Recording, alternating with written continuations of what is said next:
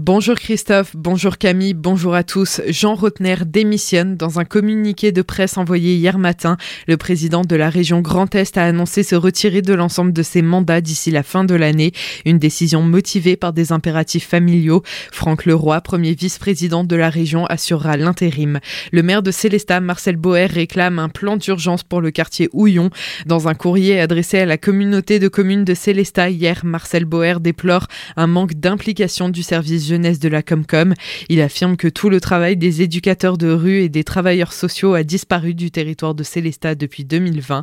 Suite aux récents incidents du quartier Houillon en novembre dernier, le maire de la ville demande à la communauté de communes d'assurer leurs responsabilités et renouer un dialogue de proximité avec les jeunes en difficulté. Le maire de Célestat, Eric Stroman, s'oppose lui à la fermeture des écoles en cas de délestage électrique. Par le biais d'un courrier, le premier édile s'est adressé au ministre de l'Éducation nationale en demandant que la décision de procéder ou non à une fermeture des établissements scolaires relève de l'échelon local en accord avec l'inspection de l'éducation nationale. Après des échanges avec différents services, Eric Stroman relativise sur les conséquences que pourrait avoir une coupure de courant d'une durée maximale de deux heures. La préfecture du Haut-Rhin lève le niveau 1 du plan grand froid suite au radoucissement des températures et à l'amélioration des conditions météo. Le préfet a décidé de lever le niveau 1 de vigilance et repasser le 10 dispositifs de surveillance en veille saisonnière. Les acteurs de l'accueil, de l'hébergement et de l'insertion restent mobilisés pour la prise en charge des personnes vulnérables. À l'approche des traditionnelles messes de Noël, les églises aussi tentent de réduire les consommations face au coût de l'énergie.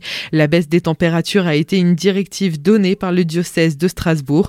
Dans la communauté de paroisse de Châtenois, par exemple, les températures sont limitées entre 12 et 14 degrés, contre 16 voire 18 degrés auparavant. À Célestat aussi, les trois églises ont baissé leur température, mais surtout, elles ne sont chauffées qu'en alternance, une par week-end.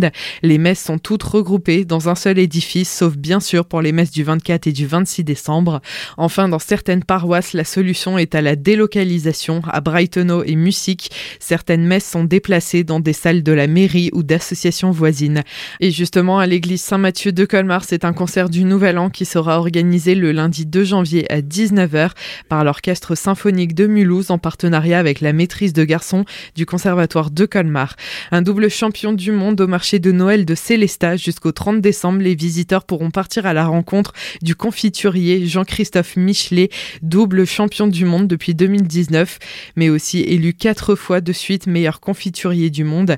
Il est ainsi possible de découvrir sur son stand ses produits de fabrication artisanale et sans sucre ajouté. On écoute ses précisions. Je travaille qu'avec des fruits frais, des fruits de saison, je mets zéro gélifiant et je travaille avec un chaudron je mets 5 kg de fruits par chaudron, pas plus, et pas de sucre ajouté. C'est une manière complètement ancestrale. Ça fait euh, plus de 5000 ans qu'aujourd'hui on travaille des confitures de cette manière-là. Sur le stand de la Célestat, je vous emmener par exemple des gelées de foin, de cigares. Après, on va retrouver des confitures un peu plus traditionnelles, de la fraise, de l'abricot, de la poire. Et puis, je vous emmener aussi quelques produits d'exception, comme les fraises blanches, fraises framboises, fraises noires, qui sont des produits très rares. Donc, forcément, un petit peu plus cher, mais c'est tellement bon. Sur son stand, la maison Michelet propose aussi gaufres, smoothies, café ou encore chocolat et vin chaud.